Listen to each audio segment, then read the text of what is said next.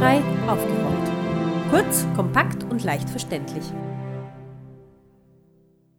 Herzlich willkommen zur heutigen Sendung von Barrierefrei aufgerollt von Bizeps Zentrum für selbstbestimmtes Leben. Mein Name ist Katharina Mühlebner.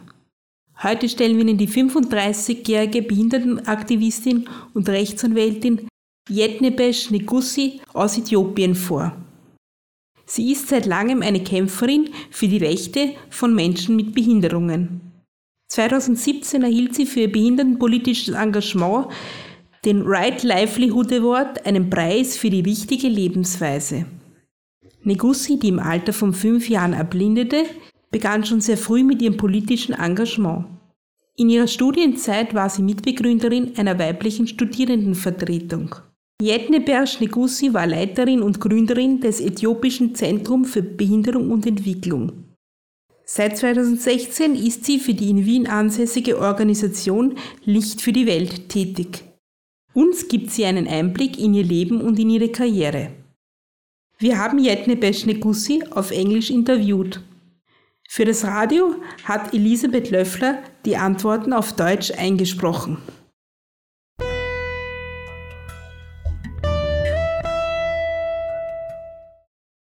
Bitte stellen Sie sich unseren Hörerinnen und Hörern vor. Wer sind Sie und wo kommen Sie her?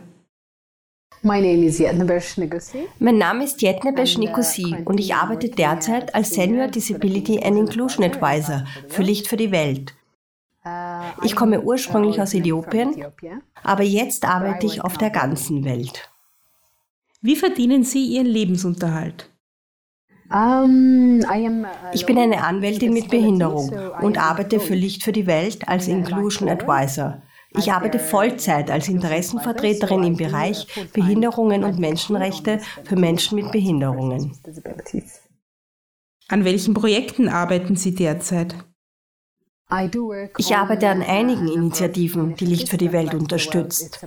Zum Beispiel eine Anzahl an gemeindebasierten Rehabilitationsprogrammen, die wir in mehr als 17 verschiedenen Entwicklungsländern betreuen. Außerdem arbeite ich auch ein bisschen an der Implementierung der nachhaltigen Entwicklungszielen, wie auch an der Umsetzung des Übereinkommens über die Rechte von Menschen mit Behinderungen. Wie fühlt es sich an, den Right Livelihood Award gewonnen zu haben? Ich denke, es ist eine große Leistung, diesen Preis zu erhalten.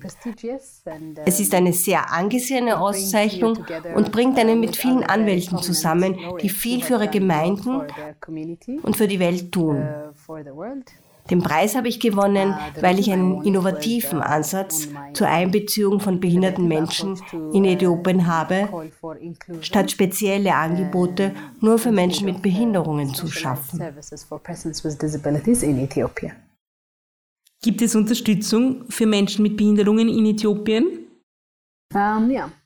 Ja, es gibt eine Reihe von unterstützenden Strukturen für Menschen mit Behinderungen in Äthiopien. Uh, Die meiste Unterstützung uh, kommt allerdings aus den Familien, da es sehr wenig unterstützende Dienstleistungen gibt, die von der Regierung ausgehen. Es handelt sich also meist um die Familien, die sich darum kümmern, dass Menschen mit Behinderungen zur Arbeit oder in die Schule gehen können. Die Familien leisten also meist diese Hilfestellungen. Es gibt auch Gemeindearbeiter, aber das soziale Hilfsnetz in Äthiopien ist generell nicht sehr gut. Die Regierung versucht aber Menschen mit Behinderungen zu helfen, indem sie ihnen Prothesen zur Verfügung stellen und orthopädische Unterstützung anbieten. Die Regierung sorgt auch dafür, dass Menschen mit Behinderung nichts für ihre Schulausbildung bezahlen müssen. Aber wie gesagt, die meiste Unterstützung, die Menschen mit Behinderungen in Äthiopien bekommen, kommt aus der Familie oder aus der Gemeinde. Wie ist die derzeitige Situation für Menschen mit Behinderungen in ihrem Heimatland?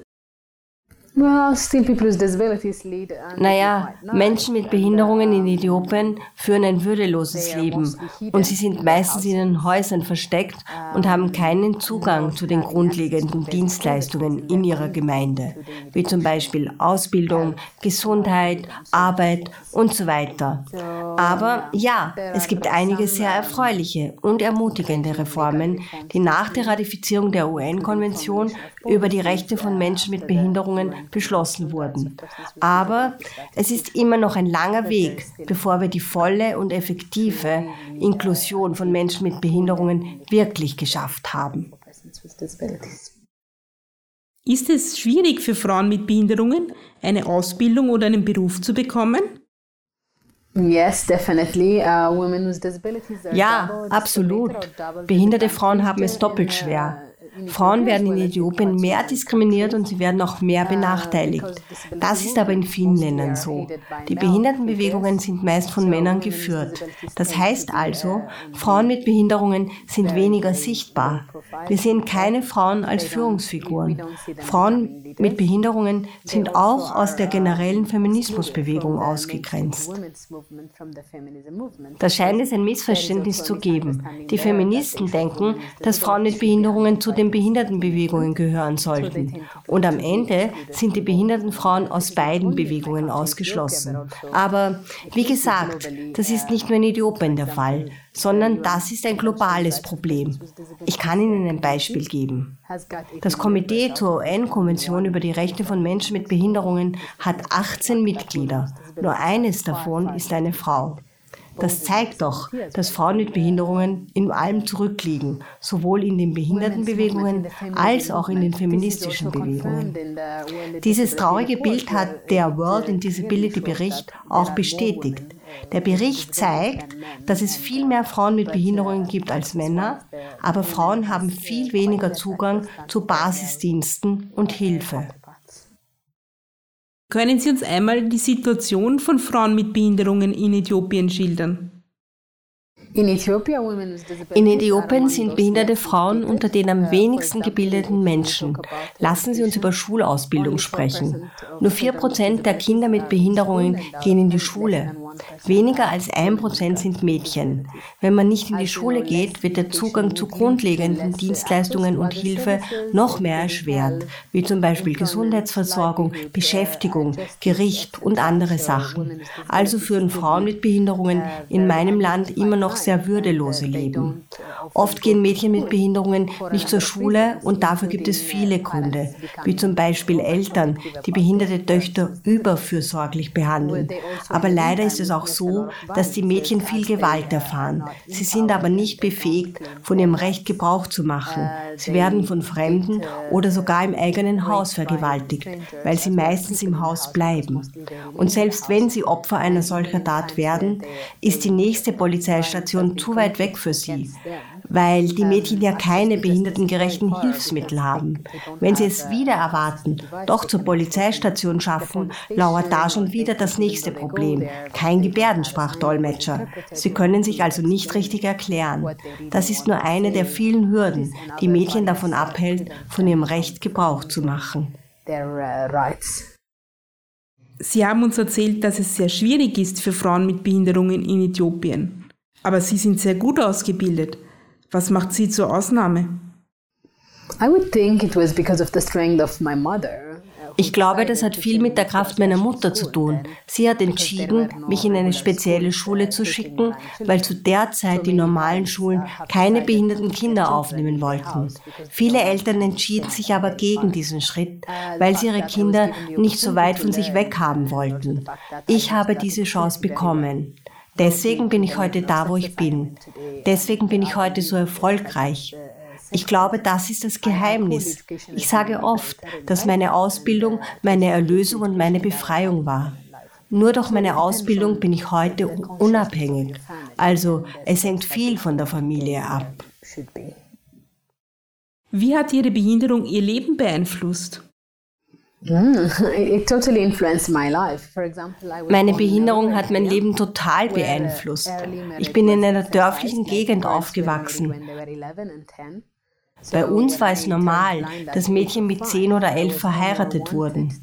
Als ich mit fünf Jahren erblindete, war ich nicht mehr für eine Heirat erwünscht. Deshalb wurde ich von unserer Gemeinde als untauglich und unbrauchbar angesehen. Das hat mich aus der Gemeinde herausgedrängt. Dann habe ich Schulbildung erhalten und dadurch wurde ich die, die ich heute bin. All meine Arbeit wurde durch meine Behinderung stark beeinflusst, weil ich den Hintergrund habe, wie es ist, mit einer Behinderung zu leben. Ich kann sagen, dass mein Leben sehr stark von meiner Behinderung beeinflusst ist. Sie erzählten uns, dass Sie als nicht heiratsfähig angesehen wurden. Sind Sie jetzt verheiratet? Ja, ich bin verheiratet und habe zwei Töchter. Wenn man eine gute Ausbildung und einen Job hat, ist es einfach anders. Die Chance zu heiraten ist größer. Mit einer Ausbildung kann man gegen die Vorurteile angehen und man kann die Vorurteile von nicht behinderten Menschen korrigieren. Welche Ereignisse in Ihrem Leben haben Sie am meisten beeinflusst? Ja, ich glaube, der Zeitpunkt, an dem ich in der siebten Schulstufe in die integrative Schule kam, war sehr wichtig. Die Blindenschule hatte kein Angebot nach der sechsten Klasse. Deswegen habe ich gewechselt. Das hat mich sehr geprägt. Bis dahin wusste ich nicht, dass ich anders bin. Ich wusste auch nicht, dass meine Fähigkeiten eingeschränkt sind oder von anderen hinterfragt werden. Als ich die integrative Schule begann, war ich in einem Klassenzimmer mit 76 Schülern und hatte keine Freunde. In einer Klasse, wo vier um einen Tisch gekämpft haben, habe ich einen Tisch für mich alleine, weil die Kinder mich nicht akzeptierten. Sie wollten nicht mit mir spielen und mit mir lernen. Das hat mir eine Menge gelehrt und ich habe verstanden, wie andere Menschen über uns Menschen mit Behinderungen denken. Da habe ich für mich gelernt, dass Separatismus und spezielle Institutionen für Menschen mit Behinderungen nicht richtig sind. So sollte man nicht ins Leben starten. Man verpasst, nein, beide Seiten, behinderte und nicht behinderte Kinder verpassen was. Behinderte Kinder würden es verpassen, inkludiert zu sein. Und nicht behinderte Kinder würden es verpassen, etwas über behinderte Kinder zu lernen. Deswegen bin ich auch eine lebenslange Verfechterin von Inklusion. Warum wurden Sie eine Behindertenrechtsaktivistin? Das ist, glaube ich, sehr darin begründet, dass ich Erfahrung mit Ausgrenzung habe. Ich könnte niemand anders sein. Ich habe mir gedacht, dass die ganzen Steine, die in meinem Weg lagen, nicht auch Steine in anderer Leute Leben sein sollten. Ich bin ja auch nicht diejenige, die die ganze Behindertenbewegung gestartet hat. Es gab auch viele Hürden in den Generationen davor. Menschen mit Behinderungen wurden in der Vergangenheit gesammelt und verbrannt, weil sie nicht gewollt und gebraucht wurden. Behinderte wurden aus Städten verstoßen, damit man sie nicht sieht. Die Aktivisten für Rechte von behinderten Menschen, die vor mir da waren, hatten manche dieser Hürden schon beseitigt. Ich fühle aber, dass wir eine Verantwortung dafür haben, auch weiter Barrieren aus dem Weg zu schaffen und eine barrierefreie Welt für die nächsten Generationen zu schaffen. Es gibt Menschen mit Behinderungen, es gab schon immer Menschen mit Behinderungen und es wird auch immer Menschen mit Behinderungen geben. Wir müssen also daran arbeiten, dass die Welt für alle ein lebenswerter Ort ist. Sie waren sehr jung, als Sie politisch aktiv wurden. Wie haben die Leute darauf reagiert? Und was waren Ihre größten Erfolge? Meine ersten Schritte in den Aktivismus waren im Rahmen einer Band. Ich war die Sängerin und wir sind auf verschiedenen Workshops und Veranstaltungen aufgetreten. Wir wollten Bewusstsein verbreiten. Ich habe damals erkannt, dass ich Talente habe und diese Talente wollte ich den Leuten zeigen, besonders denen, die dachten, ich hätte keine. Leute haben mich immer nur über meine Blindheit definiert. Leute dachten, dass ich zu nichts tauge, weil ich nichts sehen kann. Meine größte Errungenschaft in den Jahren meines frühen Aktivismus war die Eröffnung des Center for the Students with Disabilities in der Addis Ababa Universität, wo ich auch studiert habe. Das war ein großes Ding. Bis dahin haben Leute mit Behinderung den Nichtbehinderten nur Leid getan. Endlich Endlich gab es eine Organisation, die sich um ihre Belange kümmerte. Es war wirklich toll.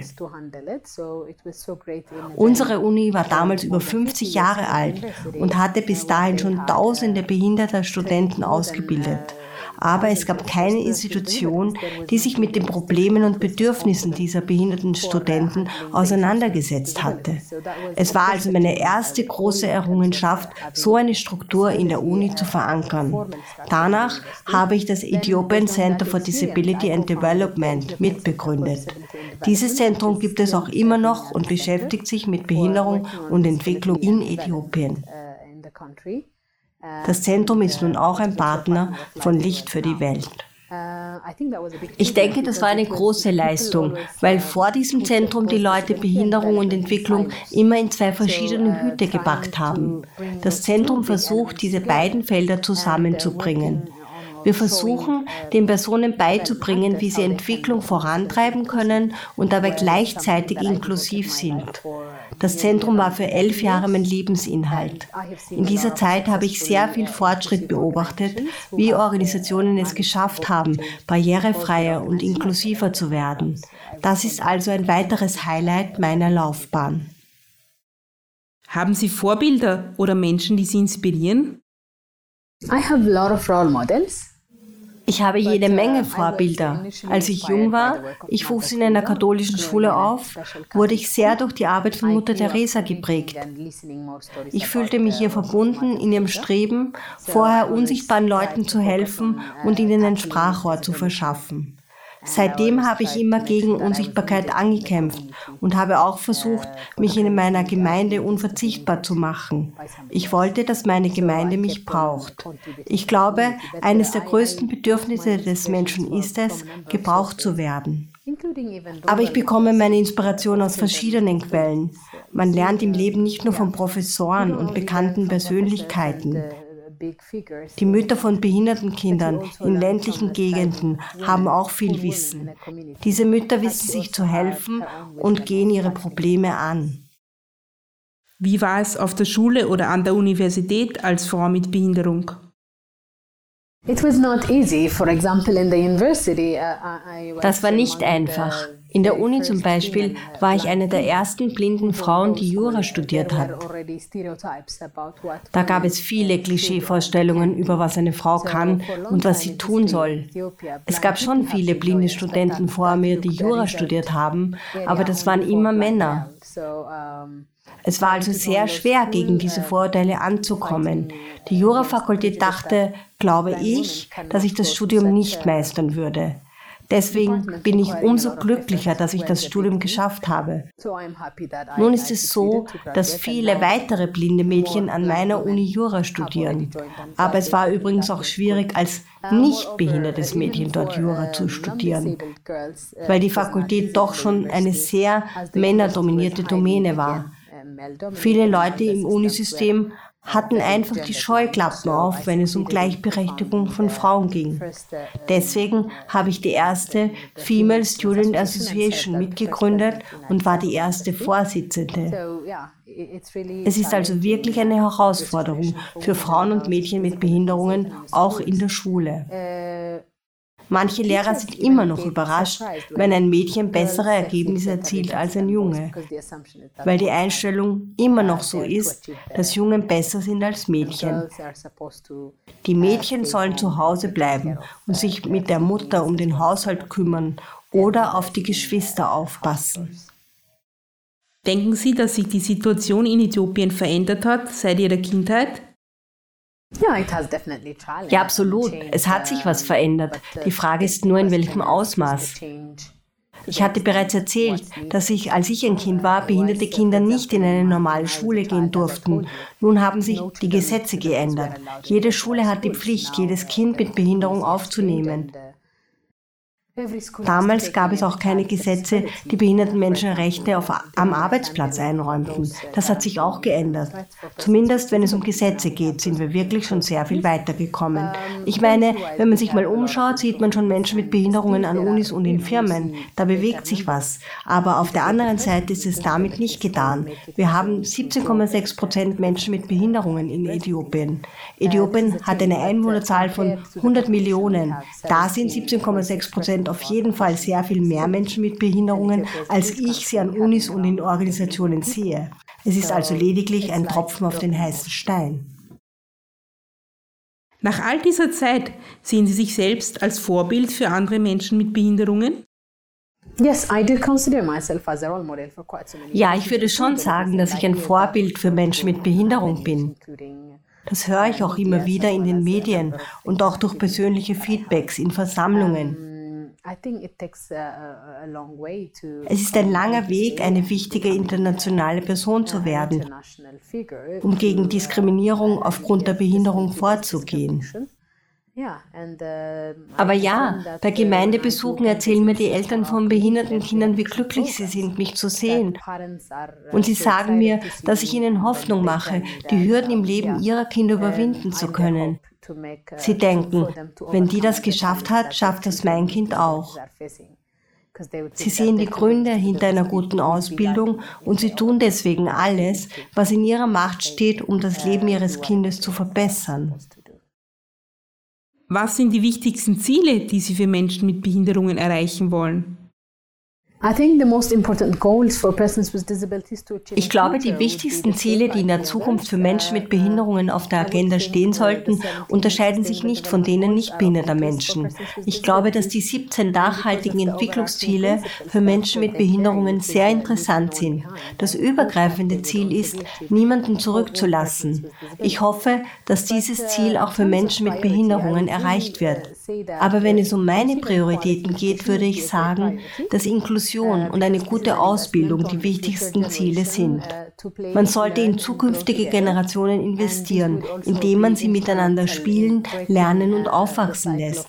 Das würde auch den Armutszyklus durchbrechen. Wenn wir das machen, können wir in Zukunft problemlos alle miteinander arbeiten und existieren. Um es nochmal zusammenzufassen. Ich würde mir wünschen, dass man noch mehr in Einbeziehung und Ausbildung investiert, um eine inklusive Gesellschaft heranzuziehen. Denken Sie, dass selbstbestimmt Lebenszentren wichtig sind?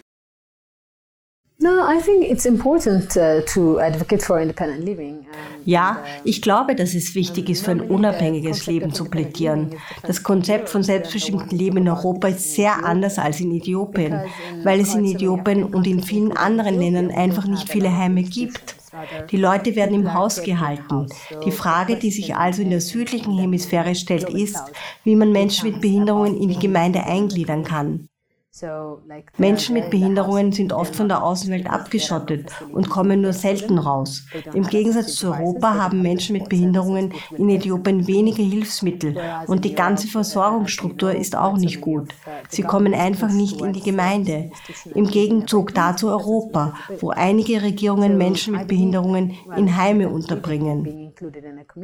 Ich glaube, dass selbstständiges Leben und Eingebundenheit in die Gemeinde sehr wichtige Faktoren sind und dass das die Basis für viele andere Rechte von Menschen mit Behinderungen ist.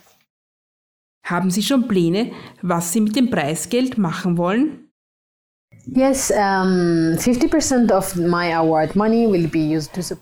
Also 50 Prozent meines Preisgeldes geht an One Class for All. Das ist eine Kampagne von Licht für die Welt in Äthiopien und in Burkina Faso. Das Geld geht also zugunsten verschiedener Aktivitäten in Äthiopien. Ich habe auch erwähnt, dass integriertes Lernen mir sehr am Herzen liegt. Deswegen wird die andere Hälfte des Geldes genutzt, um ein Stipendium für äthiopische Mädchen mit Behinderungen aus ländlichen Gegenden Leben zu schaffen. Wie Sie vielleicht wissen, leben die meisten behinderten Menschen in Äthiopien in ländlichen Gegenden. Leider ist aber die Unterstützung fast nur in Städten abrufbar. Angebot und Nachfrage sind also in dem Gebiet nicht abgestimmt. Ich möchte mit diesem Stipendium dieses Gefälle verringern. Ich habe schon erwähnt, dass meine Ausbildung mein Leben verändert hat. Deswegen möchte ich die gleiche Möglichkeit anderen behinderten Mädchen auch geben. Aus mir wäre nichts geworden, ohne meine Ausbildung in einem integrierten Lernumfeld. Ich möchte also das Beste, was mir in meinem Leben passiert ist, auch für andere möglich machen.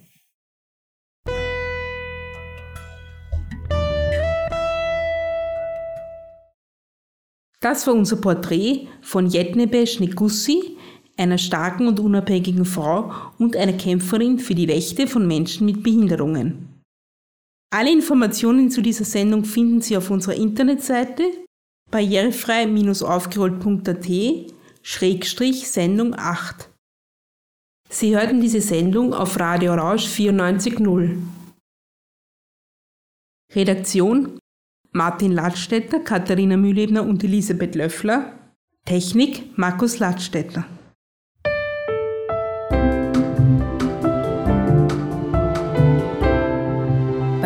Barrierefrei aufgerollt. Kurz, kompakt und leicht verständlich.